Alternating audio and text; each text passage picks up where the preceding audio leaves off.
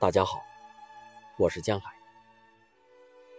今天为大家带来《质地情史》，安德烈·高兹。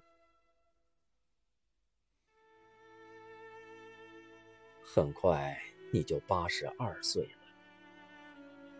身高缩短了六厘米，体重只有四十五公斤。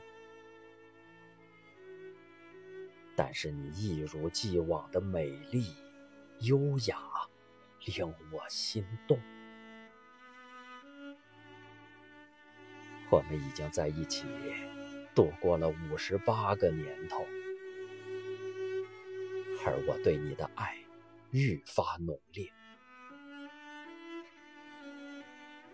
我的胸口又有了这恼人的空茫。只有你灼热的身体依偎在我怀里时，它才能被填满。这是法国哲学家安德烈·高兹写给妻子多丽娜的情书《致地情史》的开头。写下这封情书的时候，高兹八十三岁，而即将八十二岁的多丽娜。也已身患绝症，将不久于人世。尽管妻子缠绵病榻，但在高兹眼中仍是美丽、优雅、魅力无穷。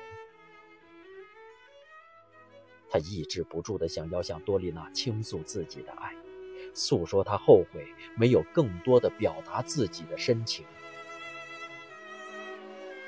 在信中。告辞亲密地称呼妻子多丽娜为“弟”。回忆起初相遇时，他说：“我们的故事有一个很美妙的开始，几乎称得上一见钟情。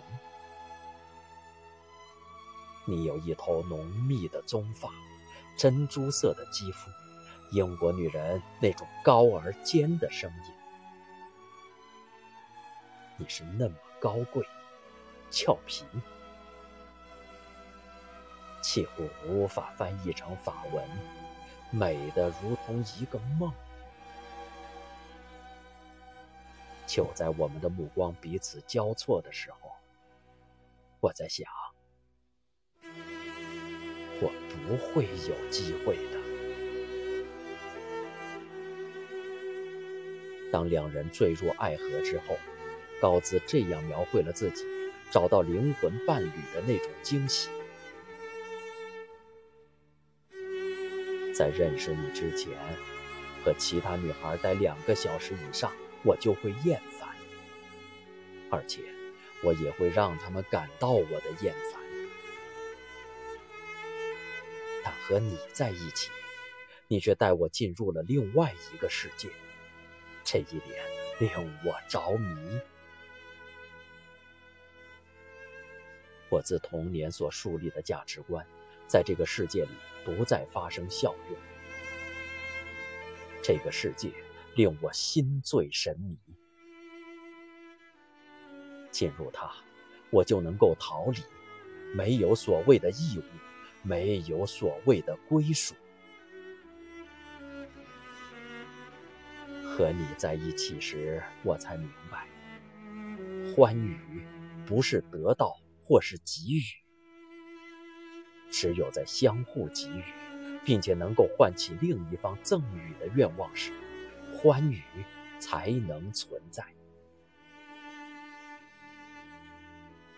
之后，和所有相爱的人一样，他们想到了结婚。但高兹对婚姻却是犹疑的。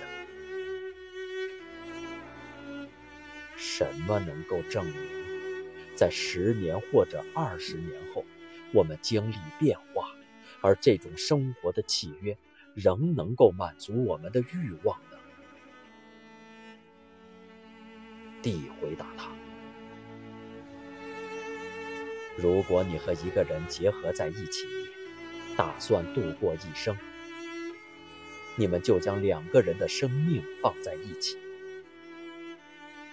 不要做有损你们结合的事情。建构你们的夫妻关系，就是你们共同的计划。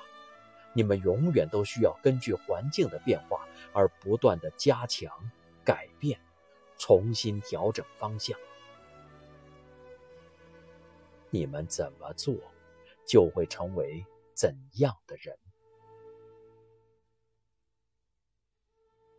一九四九年的秋天，他们结婚了。刚结婚不久，高兹就失业了。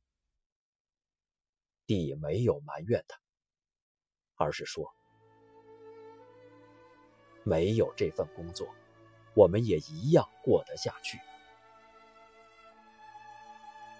在高兹最艰苦的岁月中，弟始终陪伴在高兹的左右，为他做一切。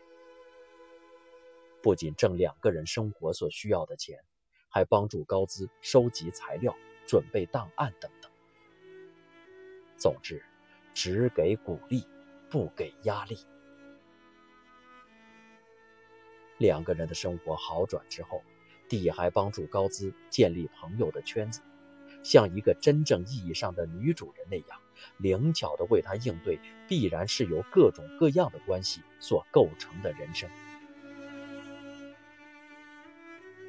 多年以后，高兹的作品《叛徒》出版，他在书的扉页上写道。给你，我的凯，你把你给了我，你把我了我。晚年，多丽娜患病之后，高兹选择了退休。命运还留给弟多少时间，高兹就打算陪伴他多少时间。但是这并不意味着他退出思考。他终于有机会意识到，我们终于应该充分享受一下现在，而不是总想着构筑未来了。他开始思考，什么是应该放弃的、次要的东西。最后。他在这封印刷成小小书本的情书后面写道：“只有一件事情对我来说是主要的，那就是和你在一起。”《赤地情史》出版后的第二年，高兹打开家中的煤气，与妻子双双自杀。他说。万一有来生，我们仍然愿意共同度过。一直以来，高兹被媒体冠以“法国左翼知识分子的重要代表”、“新观察家周刊创始人”、“萨特的学生和亲密战友”，甚至“生态学奠基人”等头衔，但没有哪一个头衔。能超越他执子之手、与子偕老的丈夫形象。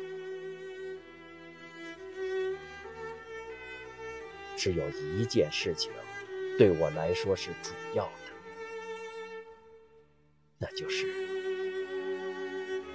和你在一起。